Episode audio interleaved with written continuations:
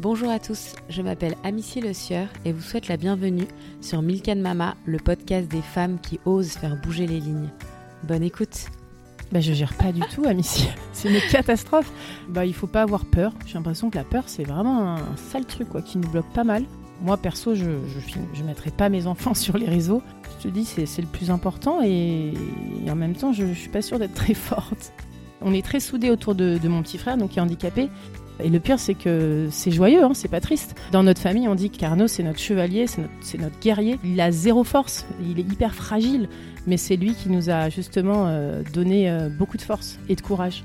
Dans cet épisode, Clémence nous retrace son parcours professionnel, longtemps chroniqueuse aux côtés de Yann Barthès dans l'émission Quotidien et aujourd'hui rédactrice en chef du média Lou.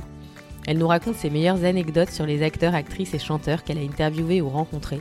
Elle nous parle de Vianney qu'elle adore, de Juliette Armanet qu'elle admire ou encore de Catherine Deneuve qui l'impressionne. On parle de la puissance des réels sur Instagram, des interviews qui l'ont le plus marqué et ému et du business model de Lou. Elle nous explique pourquoi il est important d'oser dans la vie et nous souligne l'importance de réseauter pour provoquer de belles rencontres. Mais elle nous décrit aussi son organisation au quotidien avec un métier passion et deux enfants en bas âge. Elle nous parle de sa culpabilité de mère omniprésente et dont son rôle de maman loin d'être exemplaire selon elle. Clémence nous confie son admiration sans faille pour sa maman hors du commun et la particularité de sa grande fratrie pas comme les autres. Cette fratrie qui lui a permis de se construire avec un frère sans aucune force physique, qui lui a transmis cet élan et cette fougue qui lui donne envie de se dépasser en permanence. Merci Clémence pour ta transparence et ton intégrité qui nous prouve à quel point il est intéressant d'avoir l'audace d'oser dans la vie. Merci Clémence pour ton honnêteté sur les difficultés que tu as à mettre ta famille au premier plan dans ton quotidien, alors que l'on décèle très bien dans cet épisode à quel point la famille est ce qu'il y a de plus précieux pour toi. Je me tais et vous laisse découvrir ma conversation avec Clémence. Bonjour Clémence. Attends, attends, attends, bah non, pas bonjour, attends, je suis pas prête du tout là. On a envie de rigoler un peu ce soir. On a envie de rire. Vas-y. Bonjour Clémence. Salut Amici. Merci beaucoup d'avoir accepté mon invitation dans mon podcast. Avec joie. Est-ce que tu peux te présenter, nous dire qui tu es et d'où tu viens? Je m'appelle Clémence Mayani. Je viens d'avoir 41 ans. Je suis un peu déçue parce que 40 ans, c'était mieux que 41, mais écoute, euh, ça avance.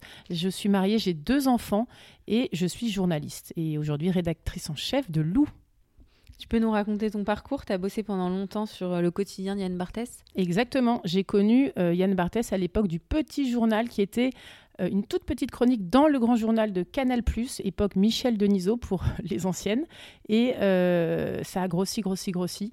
Et aujourd'hui, bah, c'est la grande émission qu'on connaît sur euh, TMC quotidien. Donc je fais partie de l'époque historique, de l'équipe historique. Et j'étais JRI, journaliste reporter d'images. Donc avec d'autres, c'est moi qui crapahutais partout pour faire des tournages, aller à la rencontre des, des hommes politiques, des people dans plein d'événements. Et euh, voilà, j'ai fait ça et je me suis beaucoup, beaucoup amusée. J'ai beaucoup, beaucoup travaillé. Et, là, je suis passée à une nouvelle étape de ma vie professionnelle et j'en suis aussi ravie. Tu allais aussi beaucoup dans des endroits où tu n'étais pas forcément invitée, non? Je me suis un peu incrustée, j'avoue, dans les soirées. Mais c'est comme ça qu'on fait les meilleurs sujets aussi. C'est quand c'est un peu improvisé et qu'il faut avoir un peu de culot dans la vie. Et je crois que j'ai cette chance d'en avoir. Mais je me suis aussi pris énormément de vent. Et quand tu te prends des vents, bah faut un petit peu s'accrocher parce que c'est vrai que c'est pas marrant, mais il faut quand même oser, je crois. Être une femme et travailler en télévision en 2023, c'est compliqué? Bah, J'étais une des premières femmes euh, qui portait la caméra à l'époque. Euh, c'était surtout des, des techos, des techniciens. J'étais intermittente du spectacle. Bah, maintenant, je suis journaliste. C'est vrai que petit à petit, il y a eu de plus en plus de filles, de plus en plus de jeunes filles qui, sont dans ces métiers euh, de l'image. Et c'est trop bien. C'est vraiment trop, trop bien. Donc les filles, venez continuer. Et, et, maintenant, dans les réseaux sociaux, c'est encore plus simple parce que tu filmes avec ton petit téléphone. C'est hyper léger. La technique est hyper light. Voilà. Peux nous raconter exactement ce que tu fais aujourd'hui? Eh ben En fait, euh, j'ai été débauchée de quotidien pour lancer un nouveau média féminin euh, sur les réseaux sociaux qui s'appelle Lou. Et c'est le média Néo qui a lancé ce média et m'a mise donc à la rédaction en chef. Énorme challenge, euh, je suis trop trop contente et je découvre surtout les réseaux sociaux que, que je consommais comme ça, mais, mais pas plus que toi et moi. quoi. Et aujourd'hui, comment tu expliques le succès justement des vidéos médias? Et de tous ces médias comme euh, Lou, Néo ou d'autres, le fait que les jeunes ils se désintéressent des médias traditionnels au profit de ces, de ces médias vidéo bah, C'est-à-dire que tout est sur le téléphone. Donc les jeunes, c'est simple, ils ont tout dans leur téléphone et c'est comme ça qu'ils s'informent. Ils s'informent sur les réseaux sociaux. Et nous, euh, génération un peu plus âgée, on a pris le pli aussi. On délaisse un peu nos télévisions, nos journaux euh, papier, évidemment. Voilà, il faut juste s'adapter à ces transformations euh, de société. C'est un énorme, une énorme bascule qui se passe. Il faut être un peu partout, en fait. C'est pas la mort de la télé. Clairement, les jeunes, pour eux, on est des dinosaures avec notre télévision. Elle doit se réinventer, la télé, selon toi? Elle doit se réinventer. Elle doit se réinventer. Et puis, elle est aussi présente sur les réseaux sociaux. Il y a des émissions, bah, Quotidien, par exemple. Eux, ils déclinent leur émission en petit extrait, en, reel. Et en fait, il y a plein de gens qui regardent Quotidien à travers leur, compte Insta, par exemple. Ils regardent plus la télé, mais ils suivent Quotidien. Et ça, évidemment, toutes les grandes euh, chaînes de télé et les émissions et les maisons de prod euh, l'ont compris. Donc, euh, on s'adapte. Donc, il y a maintenant des émissions qu'on va plus voir à la télé, mais qu'on verra sur les réseaux sociaux. Ou sur les replays des chaînes de télé. Comment tu fais pour être de tous les events? Parce qu'on a vu, on voit Lou partout, dans tous les événements. Comment tu fais? Ben, On bosse. Hein. Et puis j'ai une équipe aussi euh, autour de moi. Et ben, c'est simple. Tu fais tout simplement une demande d'accréditation aux attachés de presse. Par exemple, au défilé ETAM, euh, voilà, je les connais depuis assez longtemps. Après, tu as ta petite accrède et tu rentres dans la soirée, dans l'événement. Et là, ben, en tant que journaliste, tu, peux filmer et, faire ton reportage. Et par contre, c'est à toi de te débrouiller pour aller interviewer un tel et un tel. Ça arrive que parfois dans ce genre d'événement, on te dise tu n'as pas le droit d'interviewer telle ou telle, telle, personne? Ah bah évidemment, il y a des gens qu'on n'a pas le droit d'interviewer, des superstars, euh, bon bah on sait qu'on ne pourra pas euh, leur poser telle question ou euh, il y a aussi des trucs qui sont dealés à l'avance et nous on peut pas des toujours exclus. des exclus. Et parfois on te dit tu n'as pas le droit d'approcher telle personne. Bah, par exemple, au défilé ETAM, il y avait plein de stars qui arrivaient euh, en front row. Le front row, c'est vraiment la première ligne du défilé où tu as toutes les stars et du coup, tu as les photographes qui sont là, qui, viennent les, shooter pour montrer qu'il y avait plein de stars à l'événement. Et là, il y avait Paris Jackson, la fille de Michael, quand même, euh, qui était entourée de colosses. Je voyais bien que c'était pas prévu que je puisse lui poser une question, mais ça m'a donné encore plus envie de, tenter le coup. Et j'ai été ultra lourde puisque je lui ai posé cette question débile, mais bon, j'ai tenté. Hello Paris, are you happy to be in Paris? Et elle a répondu quoi? Bah oui, elle m'a, enfin voilà, elle m'a fait un petit sourire euh, un peu saoulé. Elle, m'a dit, of course, j'adore Paris. Enfin, tu vois, elle, adore Paris, c'est sa ville, quoi, en fait. Je crois qu'elle est née là, d'ailleurs. Et c'est qui les, personnes les plus incroyables que tu as interviewées comme ça, justement, à la volée, sans que ce soit euh, organisé? Euh, Catherine Deneuve, qui est quand même une grande dame. À chaque fois que je la chope dans les Fashion Week, ça fait vraiment longtemps que, que j'en fais. Donc elle, elle fait souvent, très souvent, le, le défilé Saint-Laurent, le défilé Dior, Jean-Paul Gaultier aussi. Et donc elle, quand elle arrive euh, hyper classe, euh, faut te motiver et euh, hop là, tu la, tu te mets toujours pas trop près parce que les, grandes dames, faut pas les filmer trop près, tu vois. tu mets toujours deux mètres, comme ça elles sont à leur avantage. Et là, tu fais un grand sourire et bonjour Catherine, voilà, et tu, tu tentes la petite question. Ça, c'est quand même quelqu'un d'assez impressionnant. Mais ça se passe bien C'est quelqu'un qui se livre Ah ouais, elle est, elle est top. Je elle est sympa. Ah, Catherine Deneuve, je l'adore, elle est géniale. Elle donne un peu, elle te donne pas trop non plus, tu vois. Tu sais que tu vas pas trop dépasser les limites, mais quand même, elle, elle répond aux questions et, c'est un mythe, quoi. Et il y en a, genre, qui te répondent pas et qui t'ignorent Énormément, tu rigoles. Énormément de vent. Bah, il y a des stars ou des, ouais, des, des, comédiens, des actrices. Tu peux citer des noms ou non C'est trop délicat. Bah, je t'avoue que dans les plus compliqués, c'est quand même les actrices, quoi. Les actrices. Euh, elles sont un petit peu compliquées parce qu'elles sont très dans leur image, dans le contrôle et souvent elles veulent montrer qu'elles sont intelligentes et, pas que euh, belles. Voilà. et du coup, elles prennent un peu des grands airs. Pardon, hein, il y en a qui sont top, mais euh, voilà, ça c'est un peu compliqué. Alors que les chanteurs, les chanteuses, beaucoup plus relax. Tu peux nous citer des exemples de chanteurs euh, top que tu as interviewés ou qui t'inspirent? Ah, mon petit chouchou, c'est Vianney. Tu peux nous en parler? Je suis pas la seule, je crois. Bah, Vianney, incroyable. Je l'ai rencontré euh, en Corée. On a fait un reportage euh, pour Quotidien. Non, pardon, au Japon, tu vois. J'ai voyagé. Non, là, c'était à Tokyo. C'était Unifrance qui nous envoyait à Tokyo pour faire un reportage. Il y avait Catherine Deneuve aussi. Il y avait Isabelle Huppert et il y avait Vianney qui était un petit chanteur pas très très connu. On a passé une super soirée avec lui. On, a fait un karaoké avec Isabelle Huppert. Donc là, je l'ai rencontré comme ça et je l'ai vu monter, monter, monter. Maintenant, c'est quand même une énorme star. Et ce mec est incroyable parce qu'il est hyper facile, hyper euh, profond hyper gentil. Il est tout le temps comme ça en fait. J'ai donc j'ai fait plein de tournages avec lui. Je peux dire qu'on est devenu un peu copains. Tu vois, genre j'ai son 06, on se fait des petits WhatsApp. Lui, il envoie des vocaux. Tu sais, il est débordé, donc il fait énormément de vocaux sur WhatsApp. Donc quand j'en reçois un, je suis un peu comme une balle. Et donc sa femme, que je connais un peu, je lui ai posé la question, mais c'est pas possible, il est parfait ton, ton mari? Tu sais ce qu'elle m'a dit? Vas-y. il est parfait. Il se dégarnit juste un petit peu sur, euh, sur le devant. Voilà, ça c'est juste le petit truc, il perd ses cheveux, quoi. Mais c'est pas grand-chose. Le mec est, est, vraiment, est vraiment ouf, quoi. Il a tout pour lui. Et en plus, il a arrêté sa tournée pour s'occuper de ses enfants. Exactement. C'est assez incroyable et c'est vraiment précurseur. C'est-à-dire que lui, il le dit, quoi. Il n'a pas peur de dire ma prio maintenant que je suis papa, euh, c'est aussi mes enfants. Il a énormément bossé parce qu'on n'imagine pas, mais tous ces artistes, quand ils partent en tournée, c'est dur en fait. Hein. Ils se font des, des, des, années. Après, c'est comme ça qu'ils gagnent bien leur vie aussi. C'est là qu'ils ramènent le plus d'argent. Ils ont des, semaines de dingue où ils sont euh, sur la route et euh, c'est vrai, quand t'es parent, c'est chaud, quoi. Donc lui, il a carrément fait ce choix pour sa carrière pas facile après, maintenant, je pense qu'il peut se le permettre. C'est l'image qui, dégage. En fait, voilà, il est exactement pareil euh, dans la vie, hors caméra, et euh, ce que tu vois à l'image, à l'écran, sur ses réseaux sociaux ou à la télé. Euh, en fait, il est exactement pareil. D'ailleurs, il se maquille pas. Il le dit, moi, j'ai pas besoin de me maquiller, je vais pas me maquiller. Mais après, il a pas besoin. Ouais, mais il y a ce truc-là de, il est, le mot est peut-être un peu, un peu cucu, mais il est vraiment authentique, quoi. Ça sent que je suis amoureuse, non? Mais mon mari, il est jaloux, hein. Il y en a une que j'adore aussi, c'est Juliette Armanet. Mais là, c'est pas facile parce qu'en vrai, je suis fan. Je suis fan de sa musique. J'ai écouté des centaines de fois ses, chansons. Je l'ai vue plein de fois en concert. Et du coup, quand je la filme et que je fais des reportages avec elle, je suis un peu, un peu comme une fan, tu vois. Je suis un peu toute gênée.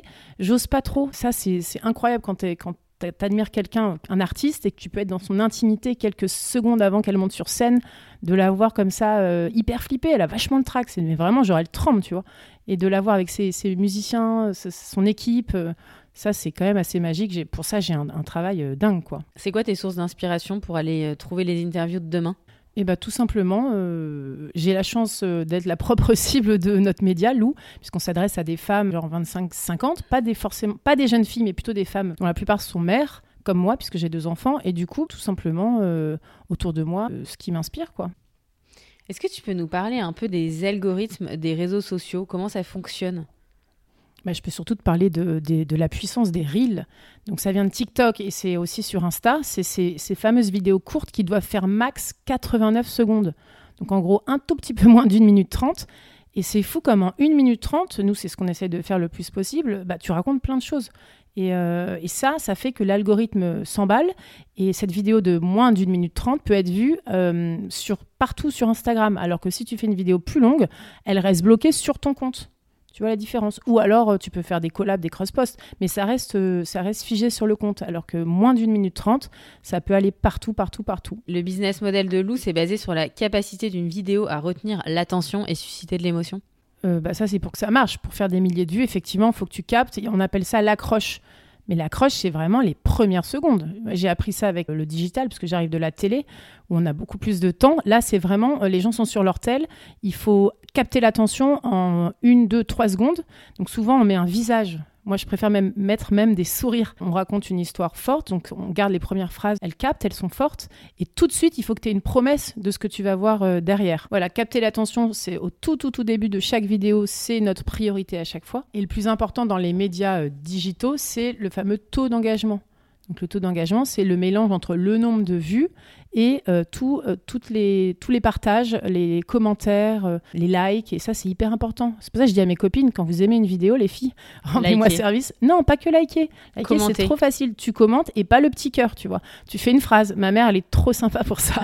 elle te fait des, des phrases et des phrases. Et c'est ça qui fait qu'on sent un taux d'engagement fort évidemment, on aime quand il est positif. Nous, on ne cherche pas à faire de, l'engagement négatif, des mauvais commentaires. Il y a plein de médias qui font ça aussi, mais c'est une stratégie. C'est-à-dire que tu as des, débats, tu as des polémiques sous des vidéos. Nous, c'est sur loup, c'est pas du tout ce qu'on cherche à faire. On est, plutôt rassembleur et positif. Donc, on aime l'engagement positif. Donc, les filles, vraiment commenter euh, et partager autour de vous. C'est ça qui marche. à une période, on disait que c'était de mettre des petits chats qui euh, suscitaient le plus de, vues, de likes, de je sais pas quoi. Aujourd'hui, c'est quoi? C'est toujours les petits chats ou il y a d'autres trucs? Ah non, mais les petits chats, c'est trop mignon, mais c'est complètement con. C'est-à-dire que tu as zéro engagement. C'est-à-dire que moi aussi, je les regarde, les petits chats trop mignons, mais il se passe rien. Tu pas, pas, de, pas de partage, tu pas de commentaires. Donc ça, nous, ça nous, ça nous intéresse pas du tout. Nous, on préfère euh, créer euh, de l'émotion, euh, ok, mais avec, avec un sens derrière, et qui te donne envie, qui te nourrisse, qui te divertisse, mais qui t'informe aussi. Les petits chats, ça t'informe pas trop trop. Tu peux nous parler des, interviews que tu as fait sur Lou qui t'ont le plus euh, touché, ému et parlé? Là, on vient de faire euh, Mehdi Jahadi, qui est un comédien, euh, qui vient nous parler d'un sujet mais hyper tabou, presque gênant. il l'a fait magnifiquement, l'infertilité masculine. Tu as un homme qui vient dans ce studio nous dire bah, Moi, je suis marié depuis 5 ans avec ma femme bah, on n'arrive pas à avoir d'enfants. Ah, c'est vachement bien d'en parler, ouais. Bah ouais, et il le dit avec le smile parce que c'est quand même quelqu'un de, de solaire et qui, a- qui est plein d'espoir. Il dit bah on a tellement envie de donner de l'amour que bon bah là on va on fait des démarches pour devenir famille d'accueil. Tu vois, c'est vachement beau quoi. Lui il m'a remué, j'étais super fière de de cette vidéo. On a reçu on a reçu Dominique Tapi aussi, tu vois la, la- la- femme de Bernard qui est quand même une grande dame. J'étais un peu stressée avant de faire l'interview parce qu'il faut pas se louper. Elle est avec son, avec son gros chien. Elle s'est assise et, euh, et elle s'est bien détendue, Dominique. Donc elle, a, elle, a, elle s'est un peu lâchée. Ça, ça, a été vraiment une, super interview parce qu'on a tous en tête en ce moment la, série Netflix. Donc c'est marrant de, la voir en vrai, quoi, tout simplement. On a Zazie qui est venue dans ce studio et euh, impressionnante aussi, Zazie, parce que c'est quand même une grande star.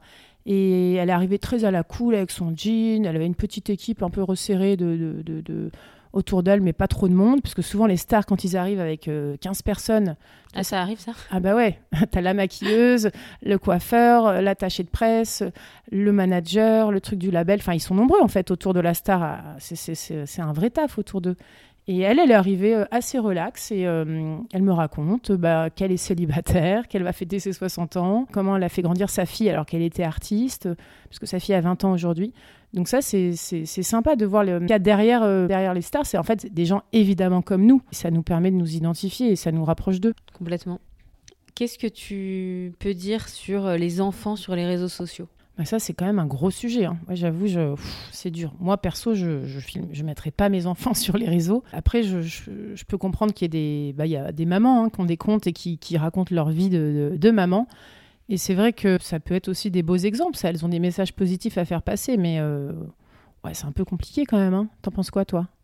Bah moi je pense que quand c'est un business, c'est pas très bien. Et euh, non mais bref, moi j'ai pas envie de répondre à cette question, je le couvrais parce que moi c'est pas moi qui suis interviewée. non, mais attends, tu vas le garder du coup. Non, mais je, je me dis quand même, tous ces, tous ces enfants qui sont, qui sont mis sur les réseaux, est-ce que euh, plus grands, ils vont pas en vouloir à leurs parents, dire Mais maman, tu m'as exposé là, enfin, j'avais 5 ans, mais pourquoi t'as fait ça, quoi? C'est un peu gênant quand même. Il y en a beaucoup. Bah, il y en a beaucoup, ouais. C'est quoi les trucs qui buzzent le plus sur les réseaux sociaux? Qui buzz le plus, euh, bah, c'est quand t'as une bonne vidéo, clairement, c'est vraiment les meilleures vidéos qui buzzent. Généralement, t'as pas trop de surprises. Ça peut, être, euh, ça peut être des stars, ça peut être des anonymes.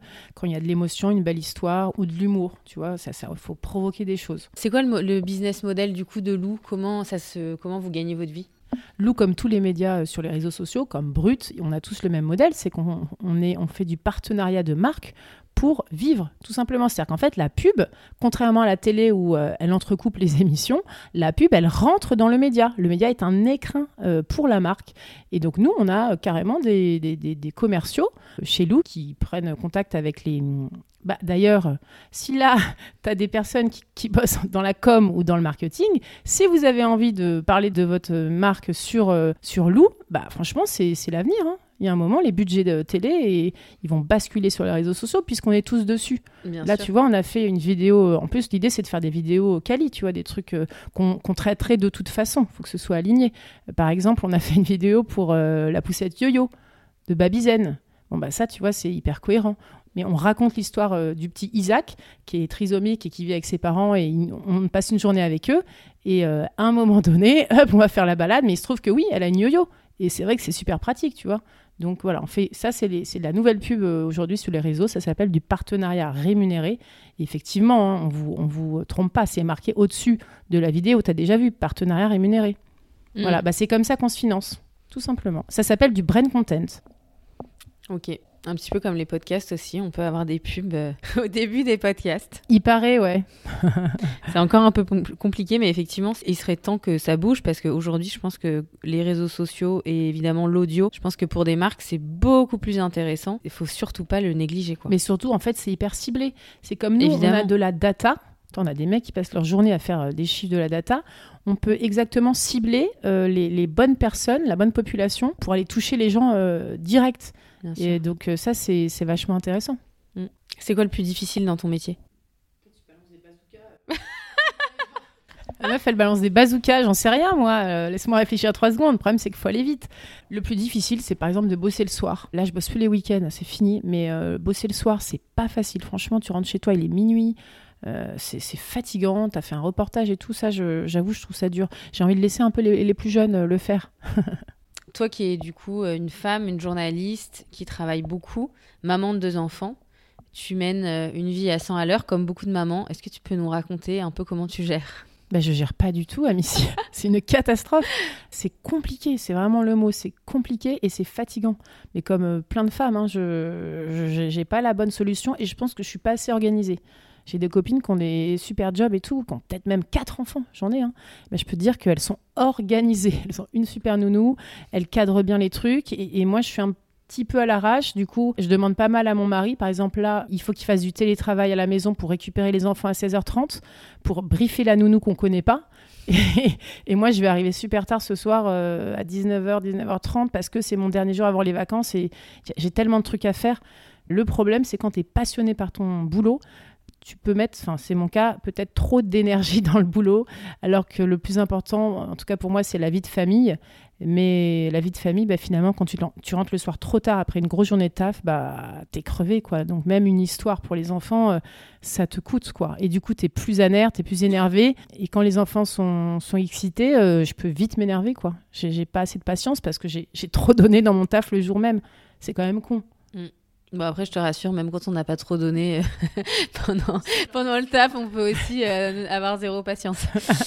Mais euh, du coup, tu as un tips à nous donner pour euh, justement réussir à garder quand même euh, un peu de temps pour ta famille et en même temps réussir à gravir les échelons et continuer à t'épanouir professionnellement? Bah, j'ai une chance, c'est que je me suis mis au 4-5e et c'était possible même avec mon job de rédac chef. Sauf que mes journées du lundi au jeudi sont ultra chargé. Le vendredi, je suis off. Alors, j'ai pas euh, eu le courage de prendre mes mercredis comme plein de mamans qui sont au 4-5e et qui prennent leur mercredi pour les activités, pour voir leurs enfants. Moi, ça, j'avoue, je, je suis pas ce genre de maman-là. Je pèterai un plomb à accompagner mes enfants à la danse, au truc. Euh, en revanche, le vendredi, j'ai un bon créneau pour moi. Je peux faire plein de trucs. Et à 16h30, je suis à la sortie de l'école. Et là, on est, on est ensemble avec les enfants. Et t'arrives à ne pas bosser du coup Bah non, c'est ça, Missy, le problème. On se fait carotte, euh, payé au 4-5e, mais finalement, bah c'est dur de décrocher. Après, mes, mes boss, ils sont vraiment bien pour ça, ils sont sains. C'est qu'ils me disent non, toi, tu t'arrêtes le jeudi soir. Euh, mais c'est pas là, c'est pas vrai en fait. Quand tu reçois un, message important, un mail, un SMS, tu cales un, as un invité que, que tu dois caler, une réponse à un truc, tu le fais ça prend pas beaucoup de temps, mais tu le fais quand même. Donc euh, l'objectif, c'est de plus bosser les jours où je suis pas payée.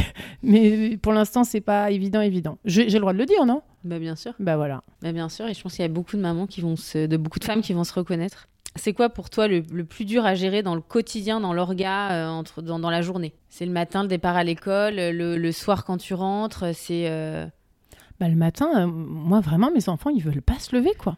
Mais c'est l'enfer. Déjà, on a, la chance d'habiter à trois minutes de l'école. Donc, euh, tu sais, c'est les gens qui habitent le plus près de l'école qui sont toujours en retard. C'est le grand classique. Nous, on est toujours limite, limite. Et c'est dur, ils veulent pas se lever. Il paraît qu'il y a des enfants qui se réveillent 7h, 7h, 6h moins, 7h moins le quart, nickel.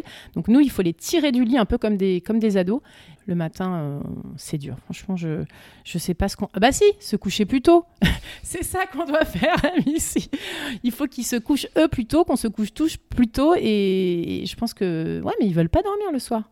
Tu vois, ils se sont, ils se sont endormis à 21h hier soir. Et euh, tu arrives à prendre des vacances avec tes enfants?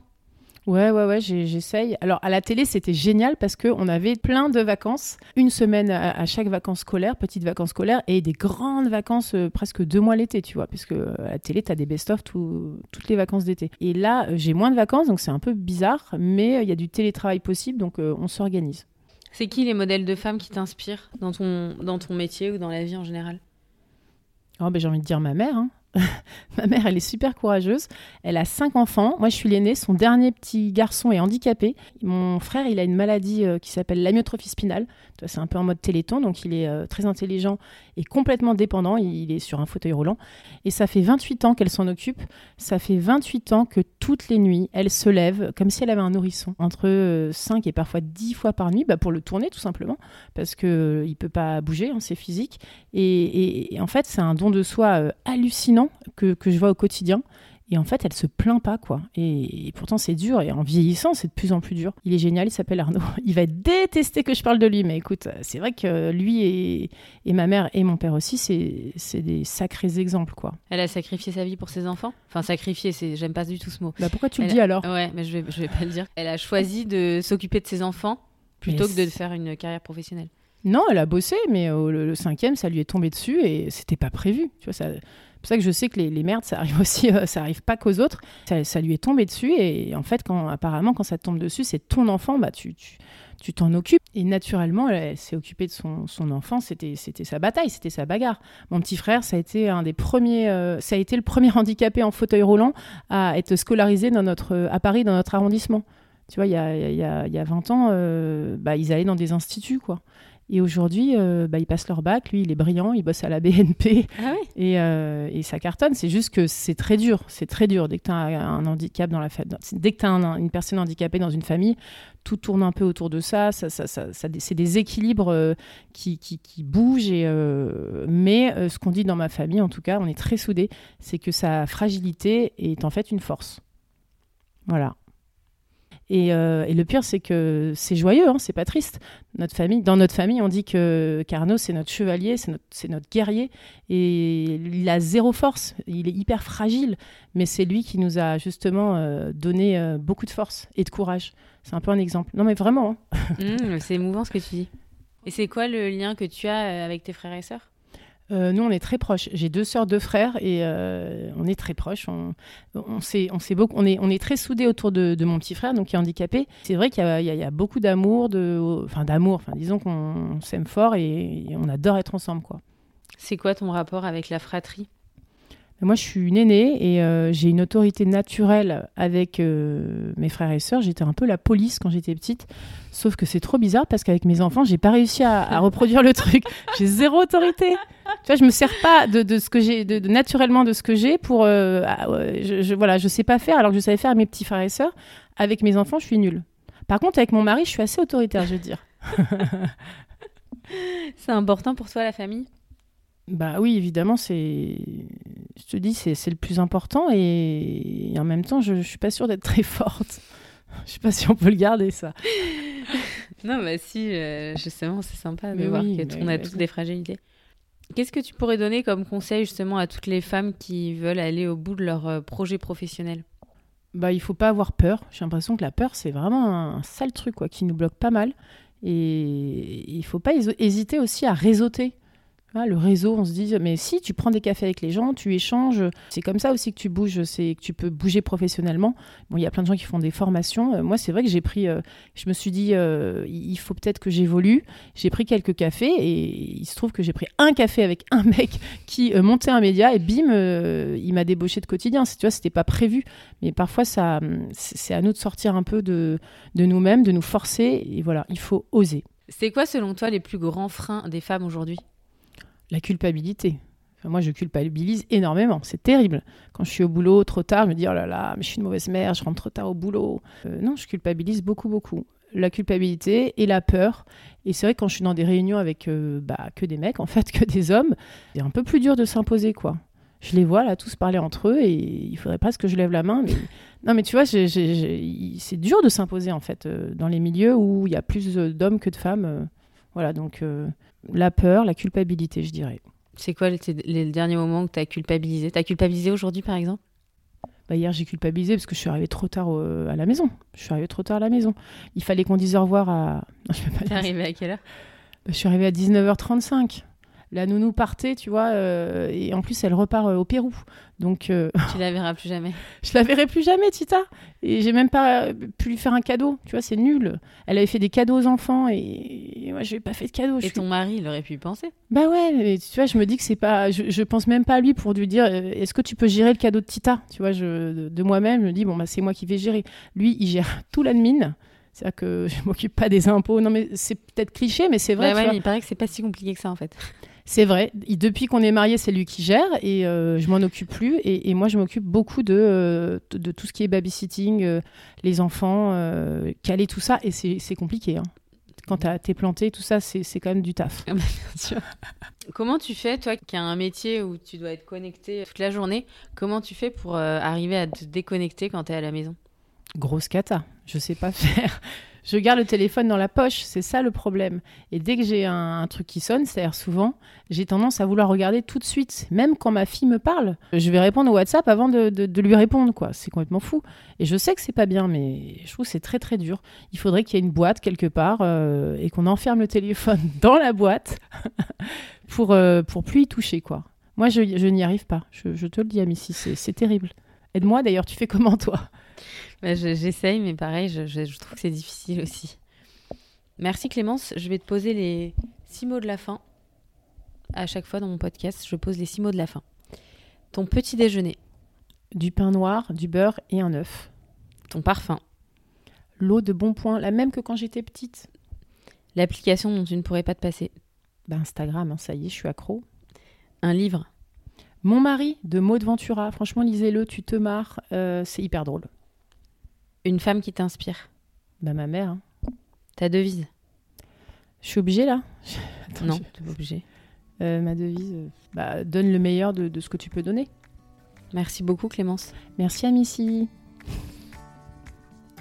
Merci infiniment pour votre écoute. Si le podcast vous a plu, n'hésitez surtout pas à en parler autour de vous, à vous abonner et à me mettre des étoiles ou des commentaires sur iTunes. Vous pouvez également me suivre ou me contacter sur Instagram. À très vite.